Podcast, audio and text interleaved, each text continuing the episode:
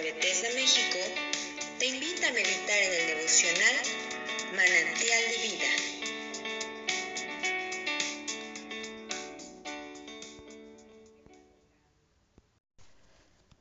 Soy el pastor Rafael Monroy y en esta oportunidad te invito a que me acompañes a reflexionar acerca del capítulo 17 del libro del profeta Ezequiel. Dice así la palabra del Señor.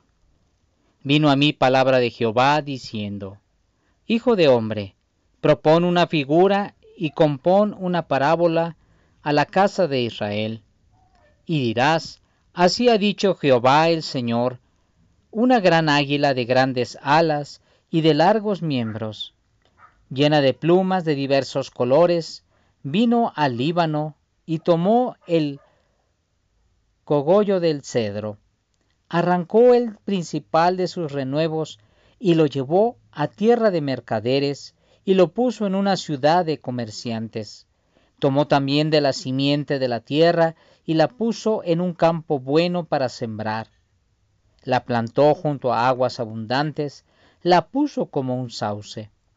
Y brotó y se hizo una vid de mucho ramaje, de mucha altura, y sus ramas miraban al águila, y sus raíces estaban debajo de ella.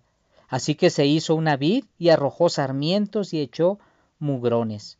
Había también otra gran águila de grandes alas y de muchas plumas, y he aquí que esta vid juntó cerca de ella sus raíces y extendió hacia ella sus ramas para ser regada por ella y por los surcos de su plantío en un buen campo, junto a muchas aguas, fue plantada para que hiciese ramas y diese fruto y para que fuese vid robusta.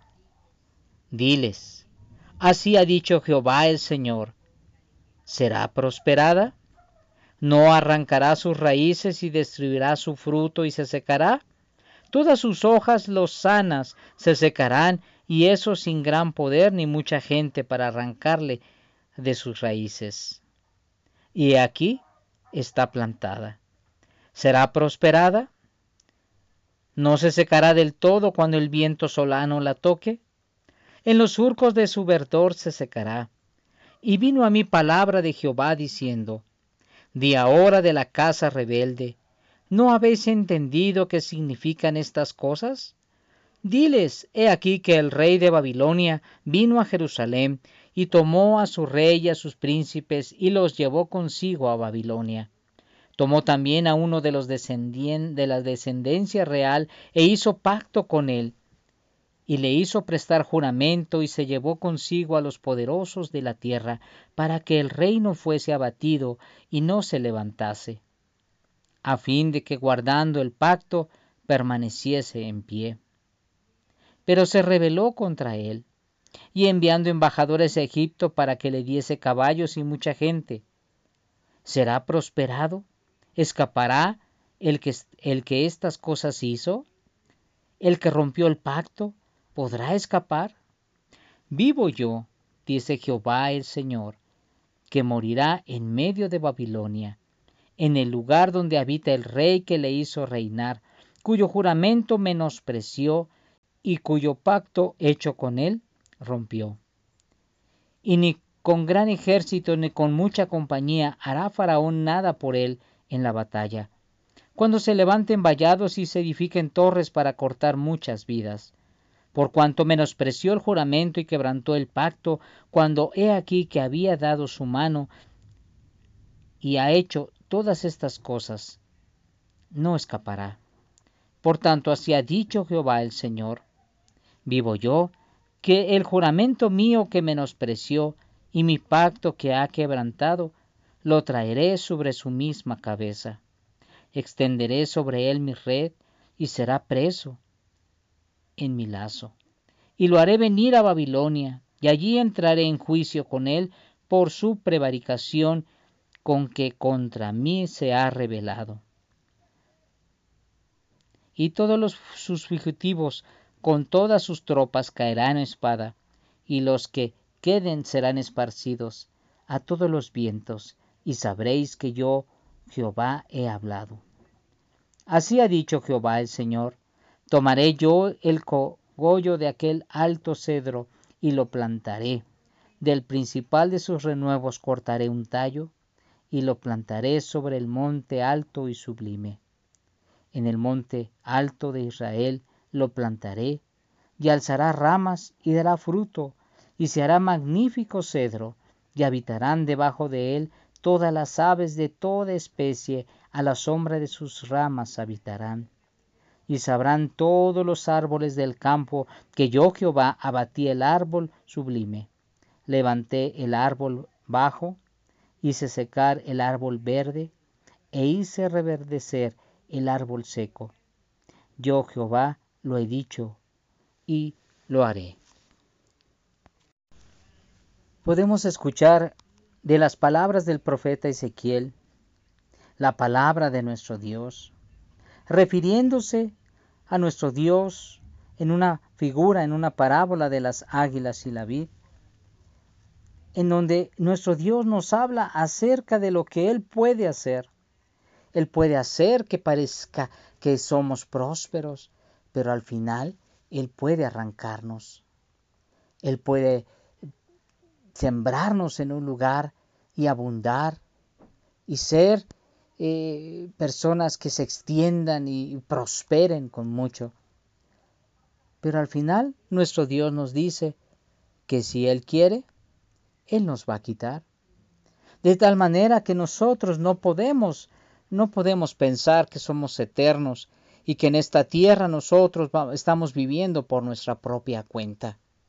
Muchas veces hemos hecho negocios y hemos hecho convenios, pactos con, con todo mundo.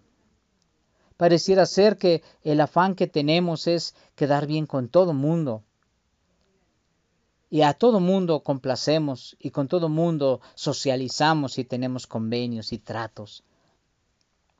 Pero cuando se trata de las cosas de nuestro Dios, cuando se trata de hacer un pacto con nuestro Dios, pareciera ser que nosotros no nos atrevemos a dar ese paso.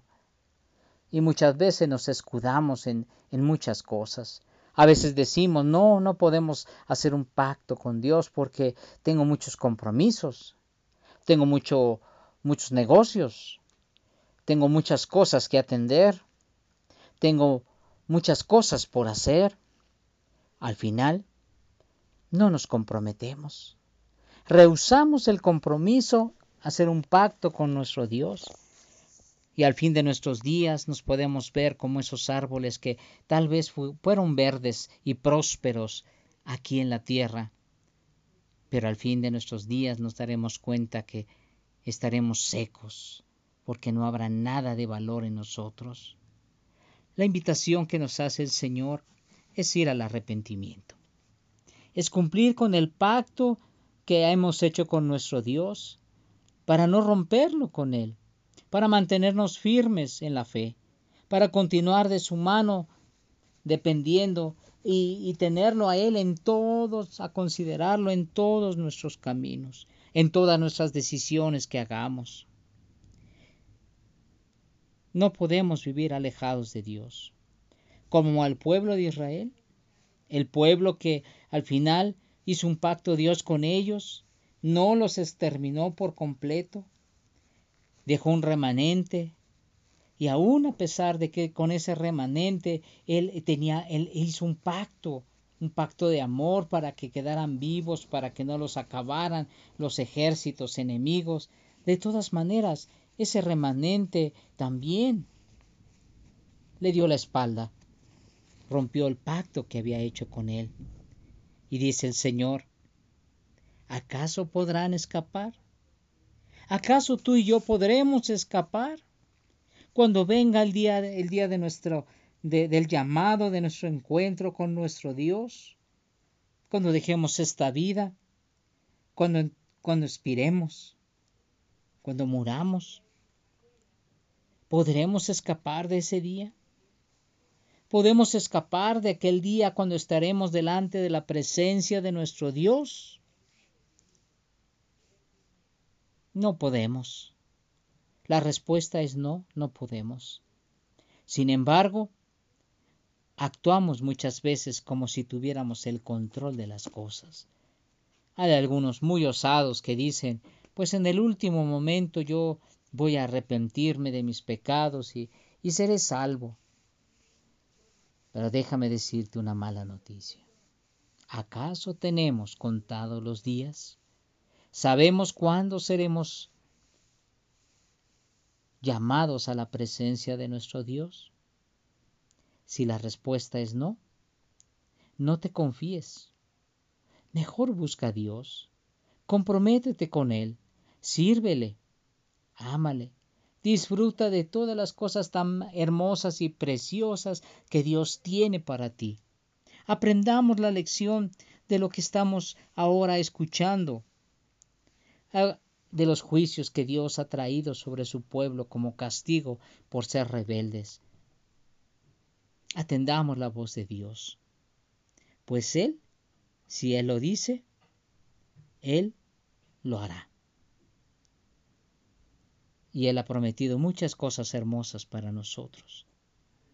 Acerquémonos pues a Dios confiadamente, confesemos nuestras faltas, nuestros pecados, pues Él es fiel y justo para perdonar nuestros pecados y limpiarnos de toda maldad. Él dice que nunca más se acordará de nuestros pecados. Vayamos a Jesucristo. Que Dios te bendiga. Si esta devocional ha sido de bendición para tu vida, compártelo con otros. Y síguenos en nuestras redes sociales como Misión Evangélica Bethesda México.